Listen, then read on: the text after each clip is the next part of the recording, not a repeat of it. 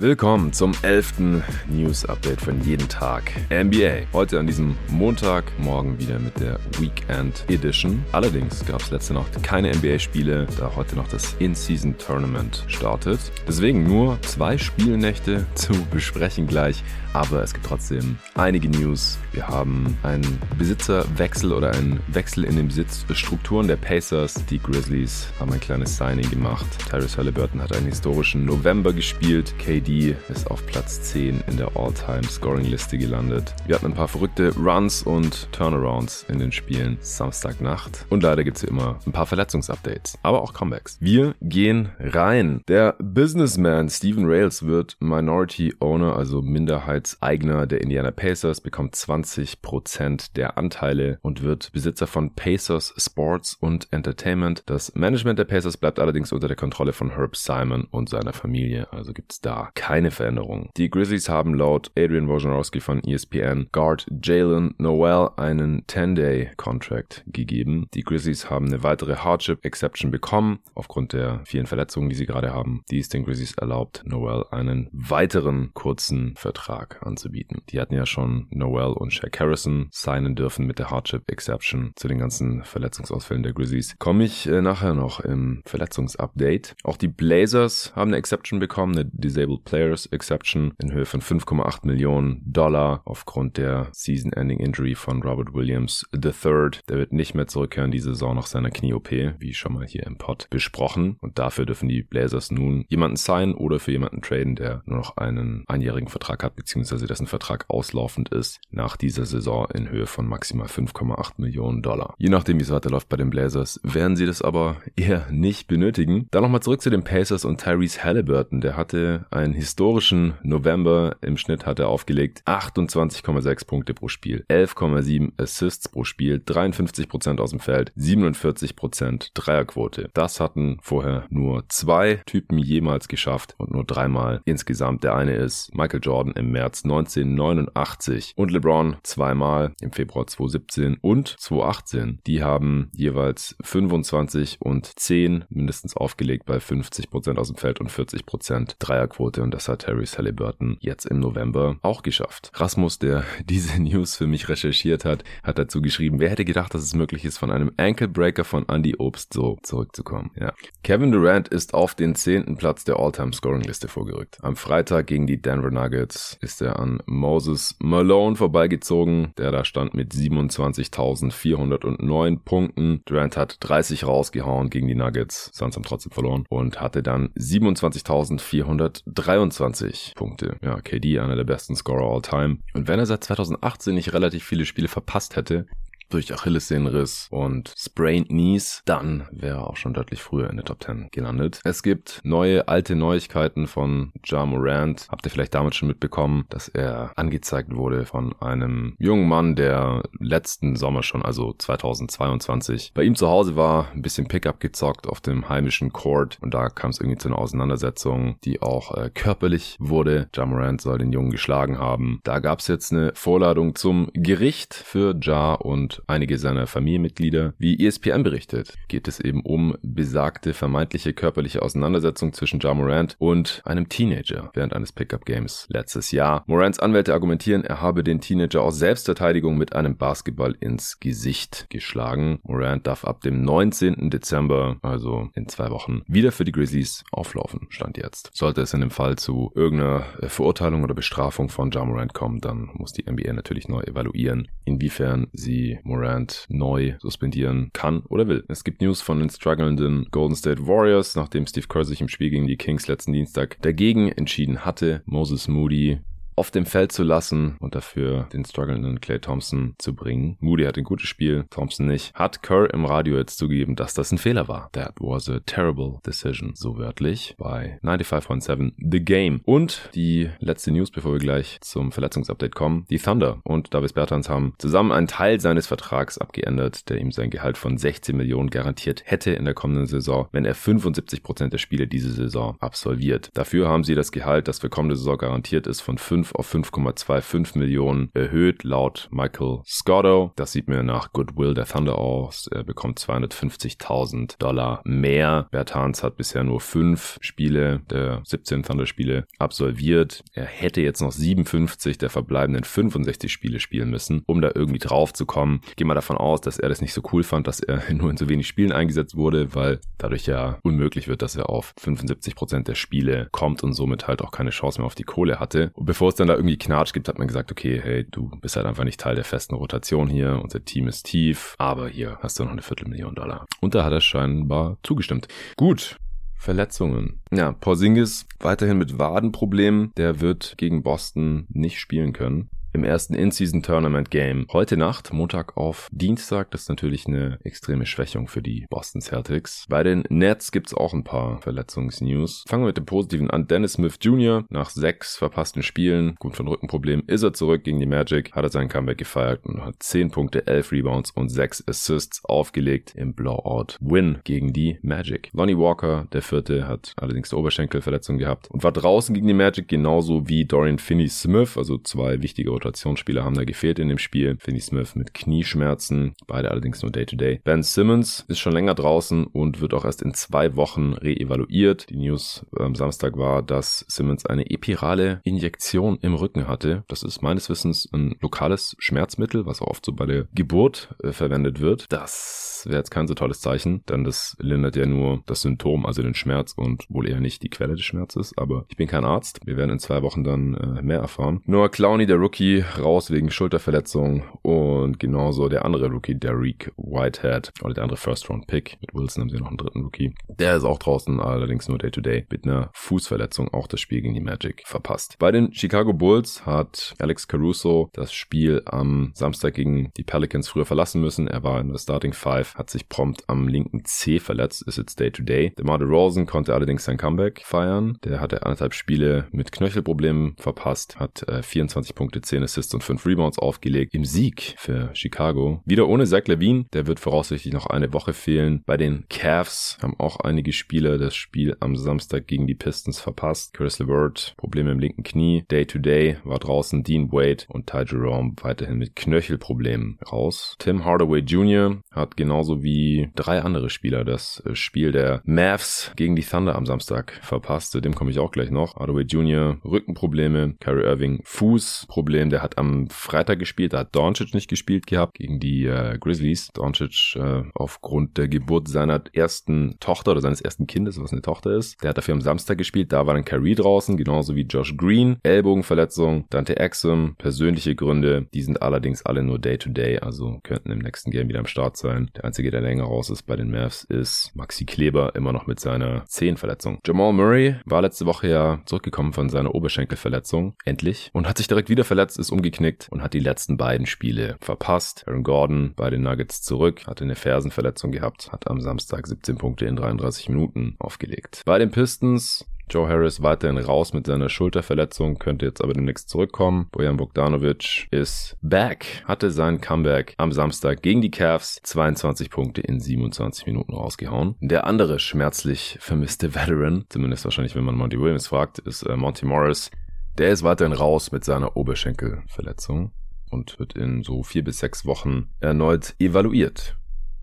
Bei den Warriors gibt es News zu Andrew Wiggins. Der hat am Samstag gegen die Clippers nicht spielen können. Der hat seinen rechten Finger in eine Autotür eingeklemmt, dumm gelaufen ist allerdings nur Day-to-Day, -Day, also könnte bald zurück sein. Genauso Chris Paul, offiziell eine Beinverletzung, könnte der Hemi sein, also hinterer Oberschenkel. Dann würde das Ganze länger dauern, wird heute reevaluiert. Offiziell ist er noch Day-to-Day, aber bei Chris Paul wäre ich da mal ein bisschen vorsichtig. In seinem Alter mit seiner Verletzungshistorie, Oberschenkel, hat er immer wieder gehabt. Ansonsten Gary Payton II weiterhin raus mit seiner Wadenverletzung, wird erst nächste Woche reevaluiert. Und Usman Garuba ist auch raus mit einer Fingerverletzung. Bei den Pacers hat Tyrese Halliburton nach seinem famosen November am Samstag gegen die Heat nicht mitspielen können, weil er krank ist oder war. Day-to-Day, nichts Schlimmes. Obi Toppin ist fragwürdig, ob er heute Nacht gegen die Celtics spielen kann im In-Season-Tournament.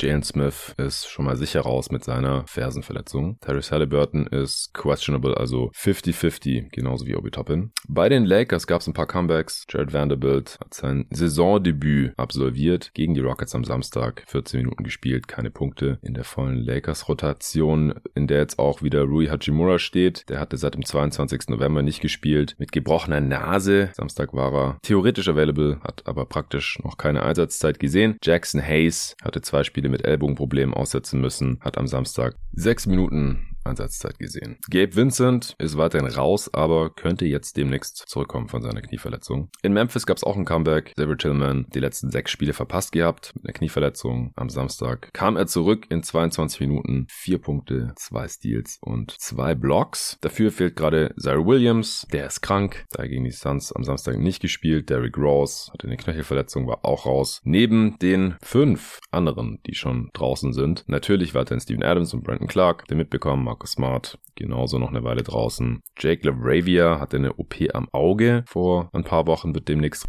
reevaluiert. Und Luke Kennard hat mit seiner Prellung im Knie schon zwei Wochen verpasst, sollte demnächst reevaluiert werden. Also weiterhin ein ziemliches Lazarett hier bei den Memphis Grizzlies. Miami sieht nicht so viel besser aus. Neben Drew Smith, der nach seiner Knieverletzung ja out for season ist, könnte Tyler Hero frühestens nächste Woche zurückkehren von seiner relativ schweren Knöchelverletzung. Bam Adebayo hat am Wochenende nicht gespielt mit seiner Hüftverletzung und wird auch im kommenden Spiel am Mittwoch gegen die Raptors nicht auflaufen. RJ Hampton hat eine Knieverletzung und ist auf unbestimmte Zeit raus. Dazu haben sich im Spiel gegen die Pacers am Samstag auch noch Josh Richardson und Haywood Highsmith verletzt, sind allerdings nur Day-to-Day. -Day. Haywood Highsmith war Starter, hat aber nach wenigen Minuten das Spiel verlassen müssen mit Rückenschmerzen und Josh Richardson hat sich das Knie gegen die Pacers geprellt und konnte das Spiel auch nicht zu Ende spielen. Bei den Milwaukee Bucks ist die Flügelrotation gerade extrem ausgedünnt. Nach wie vor Jay Crowder natürlich raus. Pat Connaughton konnte gegen die Hawks am Samstag nicht mitspielen wegen seiner Knöchelverletzung, ist aber nur Day-to-Day, -Day, genauso wie Andre Jackson Jr., der mit einer Rückenverletzung raus war. Ist allerdings auch nur Day-to-Day. day bei den Wolves, Anthony Edwards konnte auch gegen die Charlotte Hornets am Samstag nicht mitspielen mit seiner Hüftverletzung. Auch Day-to-Day, -Day, also könnte bald zurückkommen. Jaden McDaniels weiterhin draußen mit seiner Knöchelverletzung. Also auch hier Wing Rotation relativ ausgedünnt mit zwei fehlenden Startern. Bei den Pelicans geht es ein bisschen hin und her mit zwei Rückkehrern. Trey Murphy äh, am Freitag sein Saisondebüt gegeben, hat 18 Punkte in 22 Minuten rausgehauen. Am Samstag wurde er dann wieder rausgehalten. Sie wollten ihn anscheinend nicht direkt mit einem Back-to-Back belasten. Heute Nacht kann er im In-Season-Tournament dann aber wieder spielen. Das ist natürlich das Wichtigste. José Alvarado, letzte Woche ja auch zurückgekehrt, hat dann am Freitag mit einer Knöchelverletzung nicht gespielt. Am Samstag war er wieder am Start und wird es dann wohl auch heute Nacht sein. CJ McCallum auch letzte Woche mit seiner kollabierten Lunge zurückgekehrt. Am Samstag dann auch nicht eingesetzt. Heute Nacht dann wieder am Start. Im Gegensatz zu den Teammates Matt Ryan und Larry Nance Jr. Larry Nance hatte sich eine Rippe gebrochen und das hat sich wohl verschlimmert. Das ist jetzt noch eine Sache von mindestens vier vier bis sechs Wochen. Ja, das ist tough, aber leider immer dasselbe mit Larry Nance Jr. Früher oder später in der Saison fällt er leider aus. Matt Ryan, Ellbogenprobleme, wird heute Nacht nicht spielen, hat auch gegen die Bulls am Samstag nicht gespielt. Was haben wir noch? Joel Embiid ist krank, hat am Freitag daher nicht gespielt, genauso wie Tyrese Maxey, beide nur Day-to-Day, -Day, ist klar. Jaden Springer war davor krank und ist dann am Freitag gegen die Celtics zurückgekehrt. Nick Batum und Kelly Oubre Jr. haben auch nicht gespielt. Batum ist Day-to-Day -Day mit einer Fingerverletzung. Kelly Oubre Jr. könnte am Mittwoch Mittwoch zurückkehren nach seinem Unfall und Daniel House Jr. hat Oberschenkelprobleme und ebenfalls nicht gespielt. Die Sixers letzten Freitag also mit einem ziemlichen Rumpfkader am Start. Bei den Suns hat Eric Gordon am Samstag gegen die Grizzlies nicht mitspielen können wegen der Knieverletzung, ist Day-to-Day. -Day. Da kann man also hoffen, dass er morgen Nacht im Play-In gegen die Lakers spielen kann. Grayson Allen war krank gewesen und ist am Freitag zurückgekehrt gegen die Denver Nuggets, hat 13 Punkte, 9 Rebounds aufgelegt. Weiterhin draußen natürlich Bradley Beal und Damian Lee bei den Suns. Bei den Sacramento Kings hat Trey Lyles das letzte Spiel mit einer Knöchelverletzung gegen die Nuggets verpasst, steht jetzt aber heute nicht auf dem Injury Report für das In-Season Tournament Game, sollte also spielen. Keegan Murray hatte vier Spiele mit Rückenproblemen verpasst, ist am Samstag gegen die Nuggets zurückgekommen, hat 23 Minuten gezockt, 8 Punkte aufgelegt, kann jetzt also auch im Season Tournament zocken. Davian Mitchell, Day to Day, war auch krank, also auch da geht's gerade rum, konnte gegen die Nuggets nicht spielen, steht jetzt nicht mehr auf dem Injury Report, also könnte auch am Start sein heute Nacht. Alex Lernen ist sechs bis acht Wochen draußen mit einer ziemlich schweren schweren Knöchelverletzungen. So, ein paar haben wir noch. Victor Wembanyama hat am Freitag gegen die Pelicans nicht gespielt mit einer Hüftverletzung, ist aber nur Day-to-Day. -Day. McDermott war krank und hat ebenfalls nicht teilnehmen können. Bei den Raptors hat Christian Koloko nicht mitspielen können am Freitag. Auch er war krank. Bei den Utah Jazz konnten auch einige nicht mitspielen gegen die Blazers. Am Samstag für den Sieg hat es trotzdem gereicht. Laurie Markkinen weiterhin raus mit seiner Oberschenkelverletzung. Jetzt schon einige Spiele verpasst. Chris Dunn hatte persönliche Gründe. Jordan Clarkson Oberschenkelprobleme. Kelly Olynyk hat es in der Schulter gehabt. Die letzteren beiden sind nur Day-to-Day. -Day. So, das war's. Kommen wir zu den Ergebnissen unter all diesen Verletzungsumständen und Comebacks. Am Freitag hatten wir nur sechs Spiele. Die Magic haben mit 130 zu 125 zu Hause gegen die Wizards gewonnen. Das war keine Überraschung. Ben Carey mit 28 Punkten, 13 Rebounds und 7 Assists. Eigentlich eher die Überraschung, dass sie nur mit 5 Punkten gewonnen haben gegen die Wizards. Naja, die Celtics gegen die Rumpftruppe der Sixers gewonnen, 125 zu 119. Patrick Beverly für die Sixers, 26 Punkte, 8 Rebounds und 7 Assists. Die Knicks haben in Toronto gewonnen, 119 zu 106, ungefährdet. Zweite Halbzeit mit 13 Punkten gewonnen. Und so auch das Spiel. Julius Randle mit 20, 10 10 und 9 um ein Assist am Triple-Double gescheitert. Scotty Barnes mit 29 und 9 für die unterlegenen Raptors. Die Grizzlies haben in Dallas gewonnen. Die Mavs, wie gesagt, ohne Luka Doncic aufgrund der Geburt seiner Tochter 108 zu 94, also es war nicht knapp. Desmond Bain mit 30 Punkten und die Spurs haben ohne Wemby in New Orleans verloren. Nicht, dass es mit ihm unbedingt anders gelaufen wäre. Die Spurs immer noch nur mit drei Siegen in der Saison bei 16 Niederlagen. Die Pelicans stehen bei 11 und 9, 121 zu 106, während schon es mit 24 Punkten 12 Rebounds. Und Denver hat in Phoenix gewonnen, 119 zu 111. Jokic wieder einigermaßen unstoppable, 21 Punkte, 16 Assists.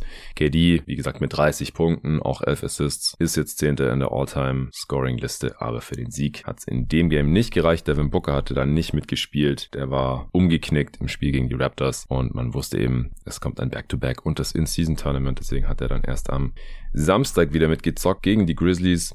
Da gab's einen vollen Slate. Zwölf Spiele, also 24 Teams sind da aufgelaufen, bevor jetzt dann Sonntagnacht alle frei hatten. Die Warriors im frühen Spiel, das wollten wir eigentlich auf Playback kommentieren, also nicht ich, sondern äh, Luca und Lorenzo. Lorenzo hat es leider auch erwischt, war auch krank. Luca hat spontan keinen Ersatz gefunden und deswegen haben wir das dann leider absagen müssen, diesen Live-Kommentar auf Playback TV. Wir haben es in Supporter Discord reingeschrieben und auf Instagram. Ich hoffe, da hat dann niemand vergeblich auf uns gewartet oder eben auf, auf die beiden Jungs. Naja, war ein krasses Spiel auf jeden Fall. Ich äh, habe in der Nacht tatsächlich selber einige Spiele schauen können. Ich konnte nur nicht einspringen zum Live-Kommentieren. Die Warriors haben eine 22-Punkte-Führung verzockt in LA und gegen die Clippers verloren. Mit einem Punkt. Zweite Halbzeit mit 20 Punkten verloren. Paul George mit 25, 6 und 6. Steph mit 22 und 11 in der Crunch-Time. Ging da leider nichts mehr für die Dubs. Dann die Wolves in Charlotte gewonnen. 123 zu 117. Wie gesagt, ohne Anthony Edwards. Die Hornets natürlich ohne LaMelo Ball. War relativ rough. Die Wolves zeitweise mit einer Three-Big-Lineup. Also mit Reed, Cat und Gobert gleichzeitig auf dem Feld. Gobert mit 26 Punkten und 12 Rebounds. Für die Hornets Terry Rozier mit 23, 6 und 7. Die Hornets stehen jetzt bei 6 und 12. Dann Phoenix wieder mit Devin Booker, 116 zu 109 zu Hause gegen die Grizzlies gewonnen. Book mit 34, 10 und 7. Für die Grizzlies hat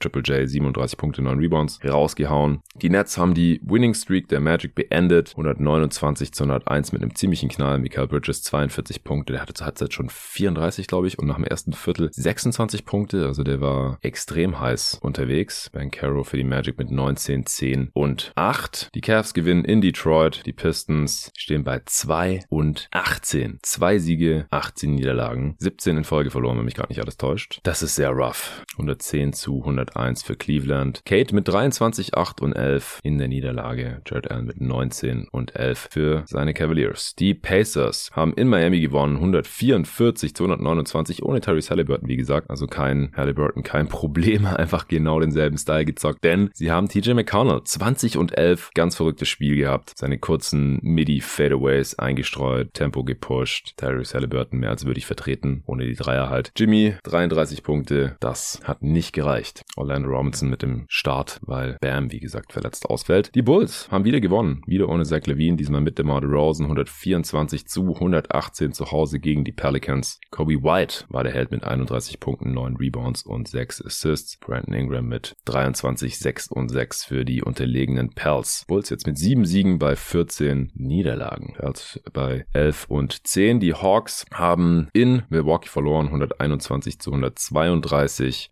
Janis mit Triple-Double 32, 11 und 10. Trey Youngs 32 Punkte und 12 Assists waren hier nicht genug. Die Hawks jetzt mit einer negativen Bilanz 9 Siege bei 10 Niederlagen. Bucks stehen bei 14 und 6 und 9 und 1 zu Hause. Die Oklahoma City Thunder haben in Dallas gewonnen, obwohl die Mavs einen historischen Lauf hingelegt haben. 30 zu 0 Run.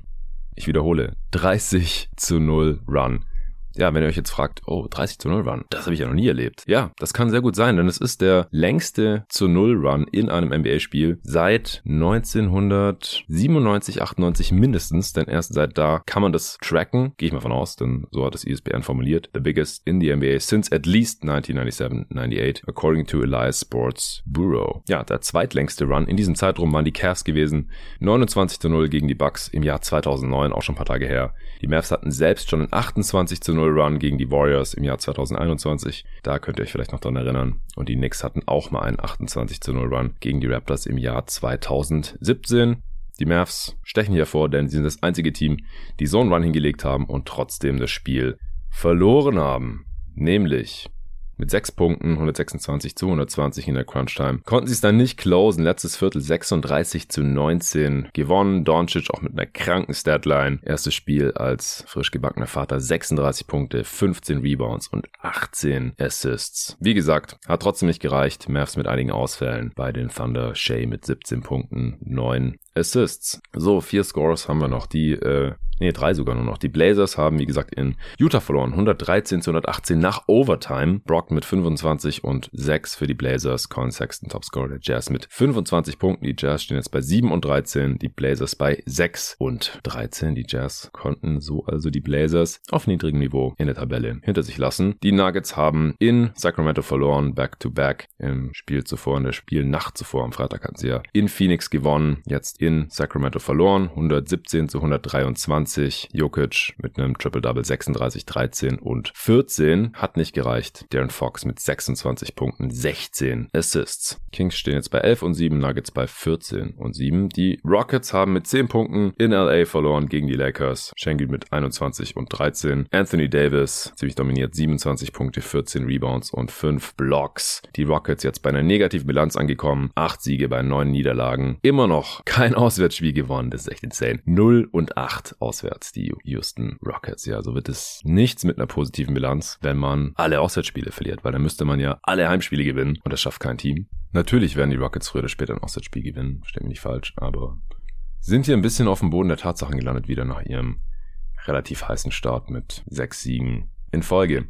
So, das waren die Spiele des Wochenendes. Wie gesagt, letzte Nacht gab es keine Games. Heute Nacht gibt's Games. Und die sind was ganz Besonderes. Es ist das Viertelfinale des End-Season Tournaments. Es geht um den NBA Cup. Wir haben heute noch zwei Spiele. Eins in der Eastern Conference ab 1.30 Uhr. Die Boston Celtics spielen in Indiana. Hoffen wir, dass Tyrese Halliburton spielen kann. Porzingis ist wie gesagt raus. Ich würde trotzdem die Celtics favorisieren. Haben die Pacers ja schon mal gottlos abgeschossen in dieser Saison und ist auch eine der wenigen Defensiven, selbst ohne Porzingis, denen ich zutraue, die Pacers wenigstens ein bisschen einzuschränken, aber es wird nicht einfach in Indiana. Um 4 Uhr dann die Pelicans gegen die Kings. Sehr interessantes Matchup. Zion mit seiner Rim Pressure. Seit die Jungs, also Luca Torben und David im negative Überraschungspodcast, also es war, ging um positive und negative Überraschungen, aber im negativen Segment äh, über Zion gesprochen haben, hat er einen ziemlichen Run hingelegt. Steht jetzt bei 24, 6 und 5 im Schnitt und das dann halt gegen ein Team, das keine besonders gute Rim Protection hat. Das äh, stelle ich mir spannend vor. Auf der anderen Seite könnten die Kings die Pelicans Defense auch ziemlich stressen. Perls geben viele Dreier ab. Die Kings nehmen die dann gerne an und treffen die wahrscheinlich auch besser, als es die Gegner der Pelicans bisher tun. Darren Fox, Problem für jede gegnerische Defense natürlich. Ja, wird nice. Ich tippe hier auf die Kings, die zu Hause spielen. Morgen Nacht dann das Pendant, wieder Viertelfinale. Übrigens finden sonst keine Spiele statt, also hier Full Focus on the In-Season Tournament. Suns gegen Lakers spielen morgen ab vier davor die Knicks gegen die Bucks in Milwaukee. Aber da kann ich ja dann morgen nochmal was dazu sagen. Also ich werde morgen einen Newspot aufnehmen und im Laufe des Vormittags droppen, allerdings nur für Supporter. Öffentlich wird es morgen geben eine Analyse der ersten Nacht des In-Season Tournaments mit Luca zusammen. Wir werden uns die beiden Spiele anschauen und dann morgen einen Pod dazu raushauen, öffentlich für jeden zu hören. Und äh, da gibt's am Ende dann auch noch eine kleine Preview für die anderen beiden In-Season Tournament Games. Das Halbfinale ist dann Donnerstag auf Freitagnacht. Ich kann zum jetzigen Zeitpunkt noch nicht versprechen, dass ich es live gucken beziehungsweise dann auch live kommentieren kann für Leute, die Bock haben, sich das live reinzuziehen. Das erste Spiel fängt schon um 23 Uhr an, was für unter der Woche äh, natürlich trotzdem relativ spät ist für die meisten Leute. Und ich fahre am Donnerstag voraussichtlich nach Stuttgart runter und weiß noch nicht genau, wann ich da loskomme, beziehungsweise wann ich dann da auch ankomme. Das äh, kann ich eventuell dann noch kurzfristiger verkünden, ob ich da irgendwas live mache. Aber ich werde auf jeden Fall am Freitag einen Pod dazu aufnehmen, mit einem Gast oder alleine, mal sehen, aber es kommt auf jeden Fall was. Dann wahrscheinlich für Supporter. Wenn ihr auch supporten wollt, um alle Folgen zu hören, da haben wir auch einiges vor diese Woche natürlich, kann ich gleich mal noch raushauen, dann äh, gerne unter steadyhq.com slash jeden Tag MBA, also S-T-E-A-D-Y hq.com slash jeden Tag MBA. Das ist unsere Unterstützungsplattform, da könnt ihr ein Abo abschließen, dann könnt ihr alle Folgen hören, die wir so raushauen. Das sind mehr als die, die ihr öffentlich hören könnt. Aktuell sind es so zwei pro Woche, die öffentlichen und eben dieser Newspot hier. Wir machen diesen Newspot, dieses Newsformat jeden Tag dann immer ein bisschen kürzer, knackiger, weil es ja nur 24 Stunden abzudecken gibt, nicht wie am Montag immer die letzten 72 in der Weekend Edition. Morgen, wie gesagt, dann in-Season Tournament Review slash Preview Analyse. Wir machen diese Woche zum ersten Mal die Awards. Also ein Viertel der Saison ist ja jetzt gespielt ungefähr und das sind dann sozusagen die Viertelsaison Awards, wie wir sie Stand heute vergeben würden. Wir in dem Fall Luca Cella, mein Co-Host und meine Wenigkeit. Da machen wir immer zwei Parts draus schon seit Jahren, wie immer bei jeden Tag NBA. Der erste Teil ist für Supporter und der zweite Teil, wo es dann die wichtigeren Awards gibt, MVP, Defensive Player of the Year und so. Das äh, ist dann am Donnerstag hier für jeden öffentlich zu hören. Im ersten Teil machen wir so Sachen wie äh, Dunk of the Year bisher, bestes Spiel, Sixth Man, ich glaube auch Rookie und Most Improved, weiß ich nicht mehr. Es sind auf jeden Fall ungefähr gleich viele Awards, aber die, über die man ein bisschen mehr spricht, die im zweiten Teil dann. Aber wer alles hören will, wer richtig abnörden will, gerne supporten, dann könnt ihr das am Mittwoch hören. Am Freitag, wie gesagt, In-Season Tournament, Halbfinale, Review, Finale, Preview. Das Finale ist am Samstag, Samstag auf Sonntag ab 2.30 Uhr, wenn mich gerade nicht alles täuscht. Auch hier hätte ich Bock, das live zu kommentieren, aber es ist halt mitten in der Nacht, in der Regular Season. Ich weiß nicht genau, wie viele Leute da am Start sein werden. Das überlege ich mir noch oder mache vielleicht eine Umfrage unter den Supportern. Wenn genug dabei wären, dann mache ich es vielleicht. Vielleicht hat Luca auch Bock. Bin da ja in Stuttgart, wo Luca auch wohnt. Ja, das ist der Plan für diese Woche. Ah, genau. Und vom Finale wird es natürlich auch eine Analyse geben am Sonntag. Das ist klar für Supporter. Wenn ihr das alles genießen wollt, gerne supporten. Wenn ihr euch das zu Weihnachten wünscht, ja, man kann auch das Steady-Abo als Geschenk verschenken. Also ihr könnt dann zu eurem Partner, eurer Partnerin, euren Eltern, Geschwistern, Geschwistern, Oma, Opa, was weiß ich, könnte sagen, ey, braucht ihr noch ein Geschenk für mich? Ich wünsche mir ein Jahr jeden Tag NBA Support und dann könnt ihr den Leuten den Link schicken. Ihr geht einfach auf Steady, da seht ihr das bei den Paketen als Geschenk zur Auswahl als Option und dann könnt ihr euch das einfach schenken lassen. Oder ihr schenkt dem NBA-Nerd in eurem Leben, wenn ihr schon Supporter seid und denkt, ey, ich finde das geil, ich würde es gerne jemandem anderen auch noch schenken. Oder auch wenn ihr sagt, ja, es ist jetzt nichts für mich, aber hier mein Bruder zum Beispiel, das ist ein extremer NBA-Nerd, dem möchte ich es gerne schenken. Dann checkt das gerne aus. Alles zu finden unter steadyhq.com slash jeden Tag. NBA, ich danke euch fürs Zuhören. Ich wünsche euch eine schöne Woche. Viel Spaß mit dem In-Season-Tournament, dem ersten In-Season-Tournament aller Zeiten. Ein historischer Moment, eine historische Woche, die uns hier erwartet. Ich habe extrem viel Bock, coole Teams dabei und morgen werden wir das dann alles hier besprechen im Pod. Bis dahin.